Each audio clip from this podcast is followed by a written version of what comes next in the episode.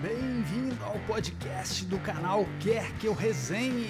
As melhores resenhas de discos você encontra aqui, aqui, aqui, aqui.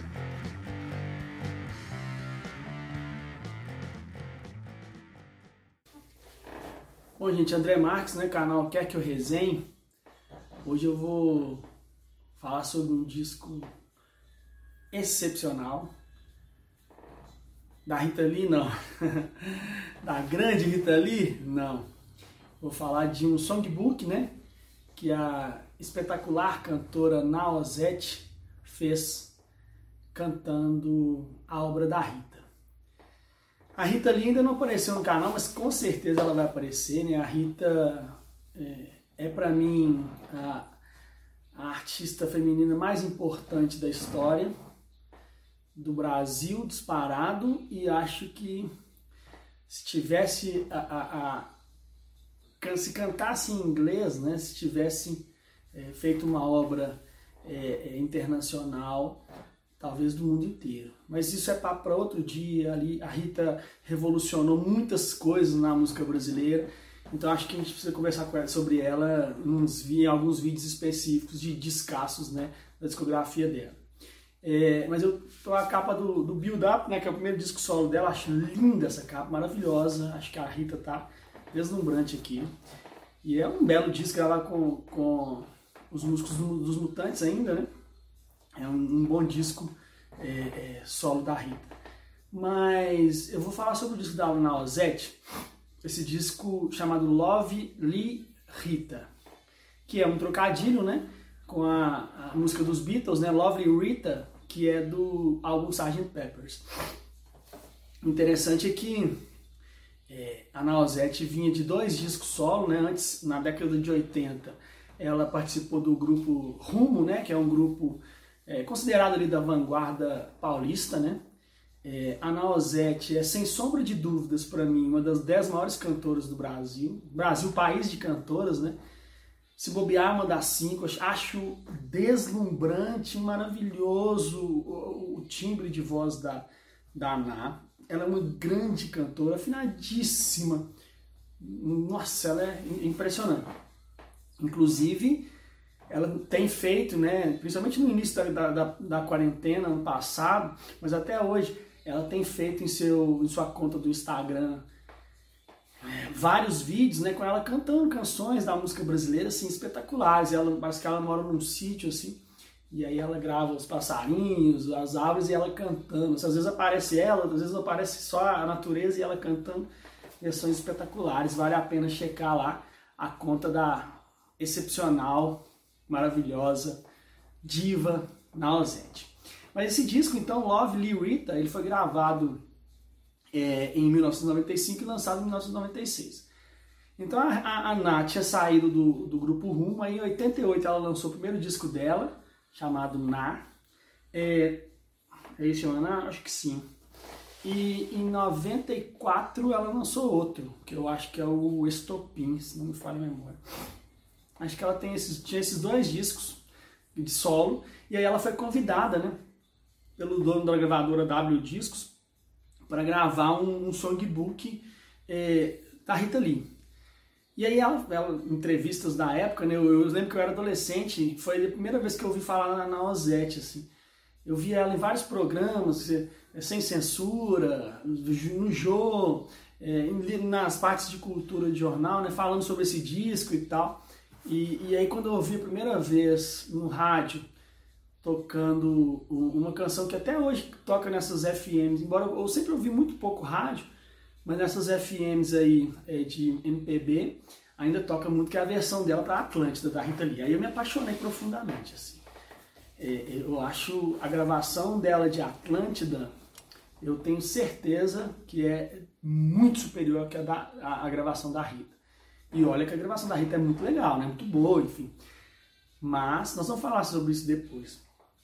Mas eu lembro que a Ana falava em entrevistas que é, ela sempre foi muito fã da Rita, desde os Mutantes, né, passando pelas várias fases da carreira solo dela, Tutti Frutti, depois faz Roberto de Carvalho. Então, ela, na hora que ela teve esse convite, ela topou na hora.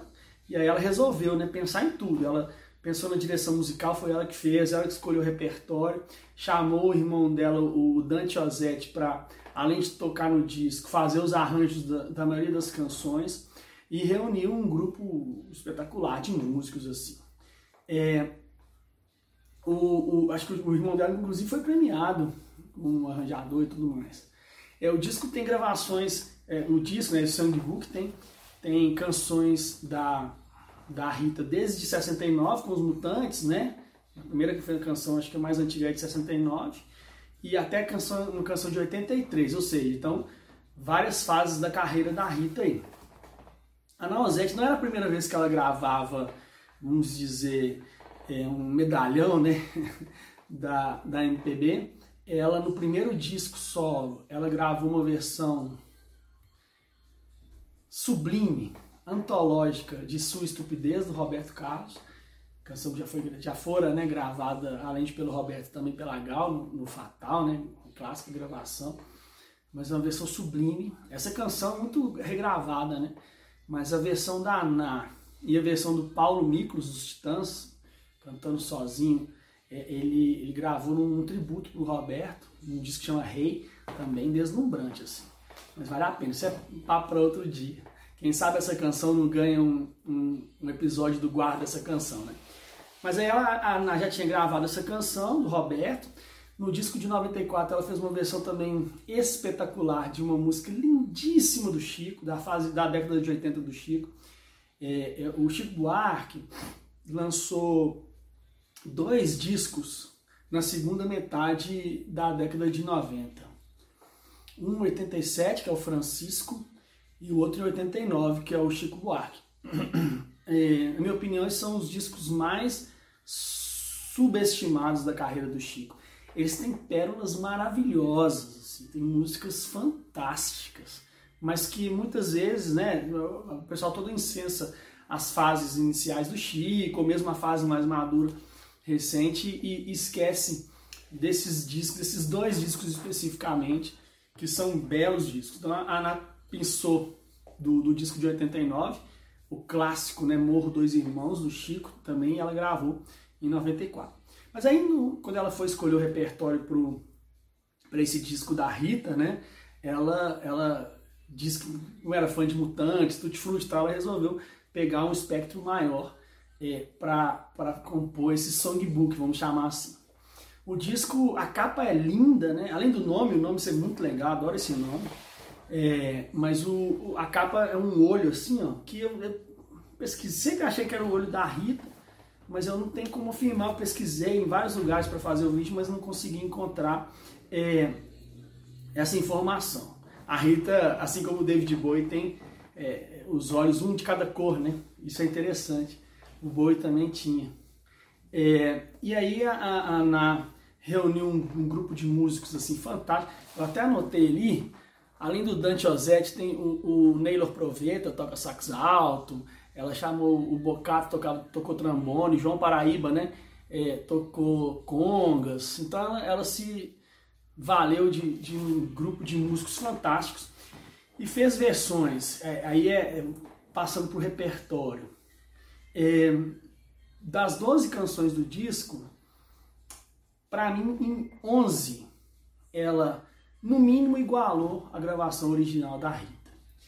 É, em algumas, eu acho que ela superou gravação, as gravações da Rita. E isso é uma coisa muito difícil. Primeiro, porque a Rita é uma excepcional né, artista. E segundo, e sempre, se, sempre teve assim, em volta de músicos fantásticos. Mas segundo, porque eu, eu, né, André, já até falei isso em outros vídeos, eu sempre tendo a preferir a versão autoral. Mas nesse caso específico desse songbook aí, eu acho que a na ou iguala ou supera em algumas músicas as versões da Rita, porque eu acho fantástico. Por isso eu acho ele um álbum muito especial e que vale muito ser ouvido.